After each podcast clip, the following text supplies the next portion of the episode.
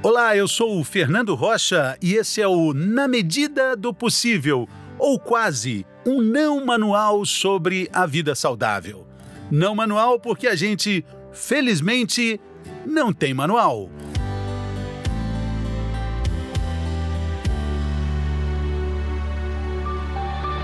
Como criar filhos? Sempre foi muito difícil responder essa pergunta, no passado, no presente e no futuro. Mas pode ficar mais difícil ainda se a gente colocar um tempero na interrogação. O que é dar uma boa criação para os filhos? Ter filhos bem-sucedidos, diploma universitário para todos eles, realização financeira? Esse é o modelo? Qual é o risco de sonhar o sonho dos pais? Como é que um adulto pode perceber isso? Quem responde é a psicóloga e psicanalista doutora Brenda Oliveira. Seja bem-vinda, doutora. A senhora pode escolher um ponto de interrogação aí desses para começar nossa conversa. Boa tarde, boa tarde, ouvinte. Olha, vamos começar. É tão difícil essa pergunta, viu, Fernando? No passado, no presente e no futuro, né? É, Sempre foi difícil, né? E é, vai continuar sendo, né? Eu acho que é a pergunta de um bilhão de dólares. Né? Como porque, criar bem os filhos, né? Doutora, porque, porque a gente coloca valores que, na verdade, são valores dos pais, das mães, Sim. e não necessariamente serão valores dos filhos, né? É, mas por outro lado, a gente não consegue, quando a gente se torna pai e mãe, a gente não consegue exercitar né, ou exercer a maternidade e a paternidade sem trazer na nossa bagagem aquilo que nós recebemos dos nossos pais, né? sem trazer a cultura da família de origem que nós tivemos. Então, é muito difícil a gente não passar alguma coisa ou não repetir alguma coisa, inclusive coisas que a gente sabe que não foram as melhores, mas a gente termina repetindo. Então, talvez um primeiro passo para uma boa criação de filhos é você se conhecer mais em relação aos seus pais. Né? Você conhecer um pouco mais o que para você, e para você, para o pai, para a mãe, enfim, para aqueles que, que vão exercer esse papel, que valores são importantes, o que você gostaria de passar para os seus filhos, o que você traz na sua bagagem que você gostaria de conservar, o que você traz na sua bagagem que você não gostaria de conservar. Claro, evidentemente, sempre levando em consideração a, o momento histórico que você está vivendo, as mudanças que estão acontecendo no mundo, as ferramentas que hoje se exige mais na criação do que se exigia no passado. Todas essas coisas, é, elas precisam ser contempladas numa suposta, claro que a gente quer boa educação dos filhos. Mas, doutora, é, como é que a gente pode fazer um balanço mais equilibrado é, da, do valor da ancestralidade, das tradições que são ricas e que fazem parte da composição do que a gente é, com aquela, com, com aquela capa, com aquela roupa que a gente não quer usar, que não cabe na gente? Como é que, em que idade a gente percebe isso como filho e quando, como pai, a gente pode ver que algo algo está indo mais para lá do que para cá? É, eu acho que o filho vai começando a perceber isso ali por volta dos cinco anos, que ele vai. Cedo assim? Cinco, seis anos, ele vai percebendo um pouco mais como é que a família, devagarzinho, ele percebe, não claramente perceber tudo. Ele, ele sabe onde é que ele caiu, né? Onde é que eu tô, né? Ali é, ele, vai, ele, assim, vai, é, ele vai percebendo, por exemplo, ele vai percebendo que papai e mamãe gostam muito de se reunir na hora das refeições que gostam de tomar café da manhã juntos, que gostam de almoçar juntos, que dia de domingo eles gostam de fazer um programa juntos. Se, se for uma família que segue, vamos dizer, uma religião, que gostam de rezar, orar, ou fazer algum tipo de ritual, que gostam de ligar para a família de origem dos avós aos finais de semana, agora na pandemia mais ainda, né? Então, a criança vai percebendo pela repetição do comportamento que, as, que existem tradições. Ela não dá esse nome de tradições, mas ela percebe que papai e mamãe têm um jeito de fazer sempre e que isso passa a ser uma coisa importante dentro do funcionamento familiar. Então é, é, é um momento que a gente, a gente vai passando para os filhos e quando eles vão ficando maiores, é, pré-adolescentes, adolescentes, eles começam a questionar também essas tradições, vamos dizer assim. essas coisas que a gente traz da ancestralidade. E aí, como pais, a gente pode começar a fazer a parte mais difícil, que é exatamente a equação, né? E temperar um pouco o que para mim, como mãe, como pai, é importante, que eu gostaria que meus filhos aprendessem, mas que eu também posso transigir e entender que talvez para um filho, para outro filho, isso não seja tão importante e poder conversar com eles sobre isso. Então, eu acho que lá pela adolescência é que a gente começa a ter uma conversa mais, vamos dizer, um pouco mais horizontal do que a gente pode preservar, não preservar, questionar, não questionar. Eu, eu, achei muito bacana, recentemente ouvi o relato de um pai é, de um, um garoto, garota trans, de 9 anos de idade. Uhum. Essa ruptura acontece logo cedo, e logo cedo o relato é tão impressionante, emocionante, porque o pai fala assim: é, eu tenho uma expectativa, eu criei essa expectativa, e quando meu filho logo cedo me joga na cara a história dele. Quando meu filho me diz quem ele é e o que ele quer ser e para que ele veio ao mundo, eu tive que entender logo que o meu plano não é o plano dele. É um exemplo radical que serve para a gente ilustrar. Mas é, mesmo não existindo tanta radicalidade, a imposição dos pais às vezes é muito perversa também, né, doutora? No sucesso. Completamente. Eu, por isso que eu acho uh, o, o, velho Freud ele dizia que educar é quase uma missão impossível, né? Porque a gente traz questões nossas, expectativas nossas. A gente tem um filho na imaginação desde a hora da concepção. A gente espera aquela pessoa. Então, nem sempre os pais estão abertos a fazer as modificações, a poder encarar que é o seguinte: eu tinha uma expectativa, mas não é, não é isso que está acontecendo. Então, exige que eu, já que eu, eu quero estar com meu filho, me aproximar dele, e eu não quero abrir mão de maneira alguma da minha, do meu lugar de pai e mãe, eu vou precisar mudar, eu vou precisar me rever. E aí sim é o momento que eu acho que o pai e a mãe, na minha concepção, exerce, vamos dizer, a função mais importante como cuidadores, que é mostrar para o filho que é possível a gente mudar, que é possível a gente requestionar, que talvez os pais, dependendo do que, possam ficar transtornados inicialmente, possam ficar perdidos inicialmente, mas o pai e a mãe diz, olha, eu não sei muito o que dizer, mas eu estou topando aqui a gente conversar e construir juntos essa nova realidade. Vamos ver como é que a gente pode fazer isso. Então, essa disponibilidade cria um, um aspecto uh, na educação que eu acho essencial, que se fala tanto hoje essa palavra, mas eu acho que é, é criar a resiliência familiar e a resiliência nos filhos. O que é essa resiliência? É exatamente isso: é você ter que lidar com coisas que são opostas às suas expectativas. E você vai precisar reformular. E você vai precisar ter a coragem de dizer: Isso aqui eu não sei, eu preciso aprender, eu estou confuso, eu estou com raiva, reconhecendo os sentimentos, legitimando, mas visando a mudança, visando rever é, os princípios, né? Interessante também, né, em algum momento da vida, olhar pelo retrovisor do tempo é, e perceber que nem sempre é possível colocar na mesma frase sucesso profissional e felicidade, né? É, eu acho que, aliás, é, quando a gente fala em sucesso profissional, cria-se uma ideia de que quem tem sucesso profissional tem uma vida feliz. É, eu, particularmente, Fernando, não acredito em vida feliz. Eu acho que a vida plena, feliz, eu não sei muito, é, eu não acredito muito nisso. Eu acho que a gente tem é, momentos que são importantes de plenitude, que a gente vai conseguindo as coisas, atravessando os obstáculos, mas a gente tem que entender que, por exemplo, para você chegar a um patamar profissional, você passa por muitas coisas difíceis.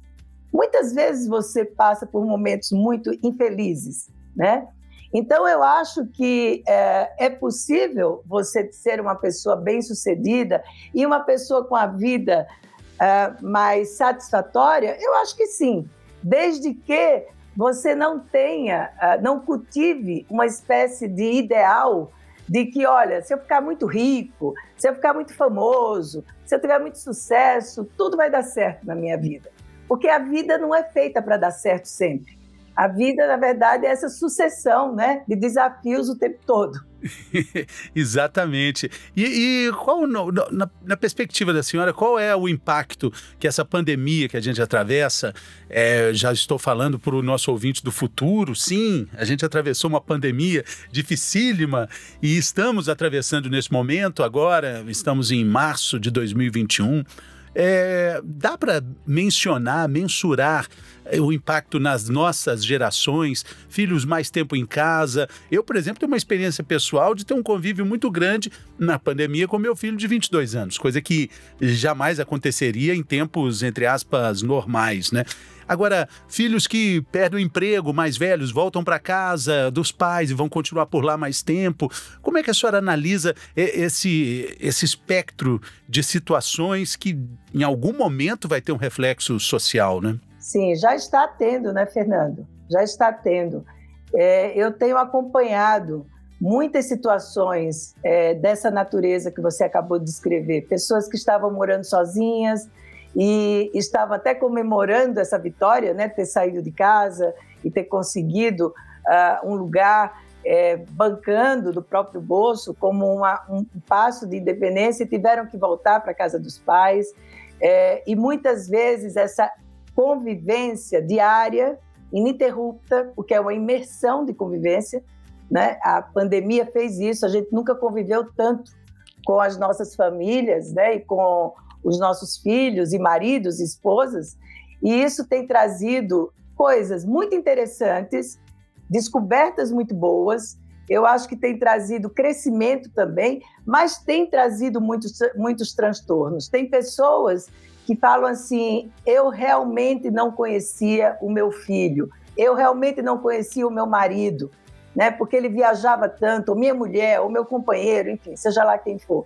Então, a gente tem visto o impacto muito grande das pessoas estarem um pouco perdidas com essa experiência tão íntima e ainda sem saber muito em que lugar vai colocar isso. Então, eu acho que as, a, a, a gente já tem um impacto grande é, eu nunca vi as pessoas tão ansiosas, é, com tantas queixas de depressão também, uh, tantos casamentos sendo requestionados, a criação dos filhos, uh, a saúde mental nessa pandemia, ela nunca foi tão importante quanto ela é hoje, né? E, aliás, é um conceito que todo mundo está aprendendo, né? Saúde mental parecia ser uma coisa sempre da psiquiatria, da doença mental, e hoje está sendo trazido para o convívio, para nosso convívio diário, para nossa comunicação diária, de uma maneira que eu acho muito interessante, de uma compreensão mais larga, maior e sem certos tabus. Eu acho que essa pandemia trouxe muitos problemas, mas eu acho que ela trouxe também descobertas que muita gente não faria se não tivesse esse convívio diário. Você mesmo está dizendo, né? Você conviveu com o teu filho de 22 anos. Exatamente e, e, descobrir um outro filho, é, coisa que não seria possível numa convivência normal com um universitário, trabalhando, fazendo estágio, né? Agora, é, doutora, a senhora acha que filho tem que sair de casa? E se tem, se a resposta for sim, quando, como? Porque às vezes o filho acaba forçando a saída de casa. Existem relatos assim de mulheres que falam: oh, eu saí porque eu tinha que casar, eu quis casar porque eu não aguentava mais ficar com meu pai e minha mãe, e depois troca a dependência pelo marido, né? Isso é, é também uma história muito corriqueira, né? Muito, muito corriqueira, principalmente na nossa cultura latina, né? É, é muito comum. Hoje está mudando um pouco, mas ainda é bastante comum, né? Olha, se os filhos têm que sair de casa, se eles estiverem preparados, eu acho que sim. Eu acho que é uma experiência é, muito válida. Eu acho que chega um momento que, por melhor que você, que a família seja, por melhor que você uh, se dê com seu filho, seu filho com você, eu acho que tem uma hora que é importante construir uma privacidade, construir uma vida diferente daquela que você leva com seus pais. Mas eu acho que isso precisa acontecer quando o filho está preparado. Não adianta sair de casa e ficar dependendo de tudo dos pais, né? Quer dizer, sai de casa, mas o pai paga tudo, né? Leva a roupa lá para lavar, faz todas as refeições, e aí é um faz de conta. Eu acho que se for sair, saia de verdade. saia e não saia, de preferência, não saia no momento de briga, né? no momento difícil. É, saia bem, saia como uma etapa que você está cumprindo, como uma conquista que não é só do filho, é dos pais também. Os pais também é uma conquista muito grande ver os filhos indo e indo bem né? É, é, é, talvez falte nessa vida apressada nossa, nessa sociedade líquida, nesses tempos voláteis, né, doutora? Uma, uma valorização dessas etapas, de, de, cumprir isso, né? Eu vi nas redes sociais a senhora falando da, da, lendo um livro de Cícero, falando sobre a valorização e do sentido da velhice. É, talvez nos falte isso. Quando a gente é, olha para essa transformação, a gente entende o ciclo da vida e a valorização importante que cada ciclo merece, né? Sim, eu, eu uh, vejo as crianças desde pequenininhas, atualmente, uh, tudo é muito apressado, né? Tudo é muito apressado. Tem que aprender logo, tem que adquirir logo conhecimento, tem que correr, tem que ter habilidade para tudo. As crianças têm muito pouco tempo para brincar, né? Pouco tempo de brincadeira, pouco tempo de ócio, que é muito importante também, né? de, de ficar um pouco sem fazer coisa alguma. Então a gente vai apressando, apressando a, a meninice, apressando a adolescência, apressando a vida adulta. E sabe o, o que ocorre? Uma coisa paradoxal no meio de tudo isso. A gente vê cada vez mais adultos sem conseguir serem adultos. né? A gente tem aí uma geração de adultos infantis. Isso a gente vê o tempo todo né, que não consegue assumir responsabilidade, que não consegue assumir relacionamentos, que não consegue assumir uh, uma, uma, a vida, né, a vida na, nas mãos deles, tudo é muito difícil, tudo é muito dramático. E aí você diz, ué, mas é, por quê? Porque apressa muito, e quando apressa muito, você se cansa, porque você não dá conta de tudo né? Porque não, não valorizou o caminho, né, doutor? Exatamente, exatamente. É, e, e, aí, quando chega lá, uh, aí a, a, velhice normalmente, é, eu gosto muito dessa frase da, da velhofobia, né? Essa expressão de que, não, é, não, poxa, não pode ser velho, não pode ficar velho, não pode se entender como velho, quando na verdade é onde a vida calma, é onde a vida vai ser percebida, né? É, e a velhice eu acho que é nada mais, nada menos do que a vida acontecendo. Se você estiver vivo, você vai envelhecer. Se você tiver sorte, vai, vai, vai, vai chegar até, até a idade, né? Mas é, é muito interessante entender isso para a gente falar de criação dos filhos, né? Porque, na verdade, a gente está falando de um ciclo inteiro de, de amadurecimento, de crescimento e de percepção. É, e aí chega o momento dos filhos entenderem os pais também, da forma como eles são, valorizar essas diferenças. Né? Outro dia vi uma frase tão bacana de um, de um psicanalista também, dizendo o seguinte: quando você está achando que você está muito iluminado, muito na paz do espírito, passe um fim de semana com seus pais para você ver se você está realmente iluminado, porque você vai sair de lá completamente atordoado. Porque, porque falta entendimento dos filhos com os pais também, em algum momento da vida, né? Eu acho que a gente, a gente fala muito, né, Fernando, do que os pais precisam fazer para os filhos. Tem aí um monte de coisas a respeito. Se fala pouco do que os filhos precisam fazer pelos pais. Né?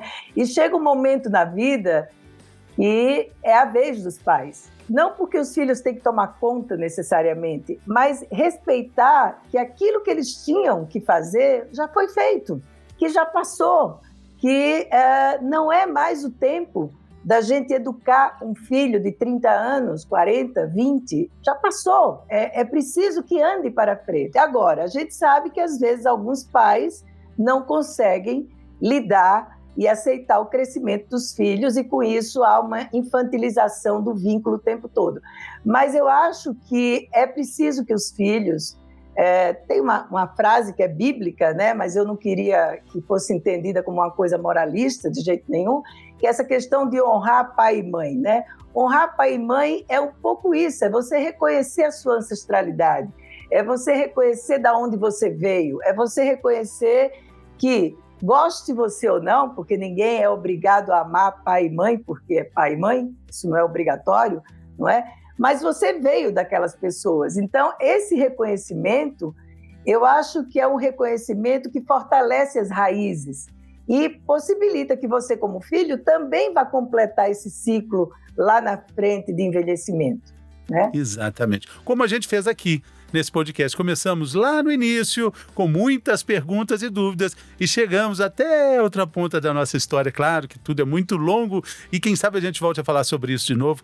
Doutora, muito obrigado, muito obrigado pelo seu tempo, sua generosidade. Tudo de bom, sucesso para você na sua vida, na sua luta, na sua luz toda. Muito obrigada, Fernando. Um prazer enorme conversar com você. Espero que eu tenha contribuído aí. Com tá certeza, com certeza. Muito obrigado. Um abraço. Obrigado. Valeu. Até mais, pessoal. Até a próxima.